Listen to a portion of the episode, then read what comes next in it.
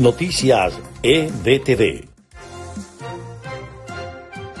Estas son las noticias más importantes de Venezuela, Estados Unidos y el mundo a esta hora. El gobierno estadounidense prolongó por 18 meses el amparo migratorio conocido como TPS, que otorga permiso de residencia y trabajo a los venezolanos, informó el lunes el secretario de Seguridad Nacional Alejandro Mayorkas.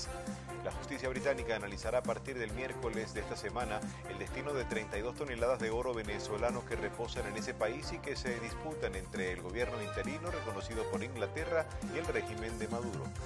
La Coalición por los Derechos Humanos y la Democracia denunció que durante los últimos días se incrementó el número de detenciones a personas activistas, sindicalistas y dirigentes políticos. El presidente de Estados Unidos, Joe Biden, también afirmó que las armas de fuego están convirtiendo los barrios estadounidenses en campos de exterminio y se comprometió a restablecer la prohibición de los fusiles de asalto. Estas fueron las noticias más importantes de Venezuela, Estados Unidos y el mundo a esta hora.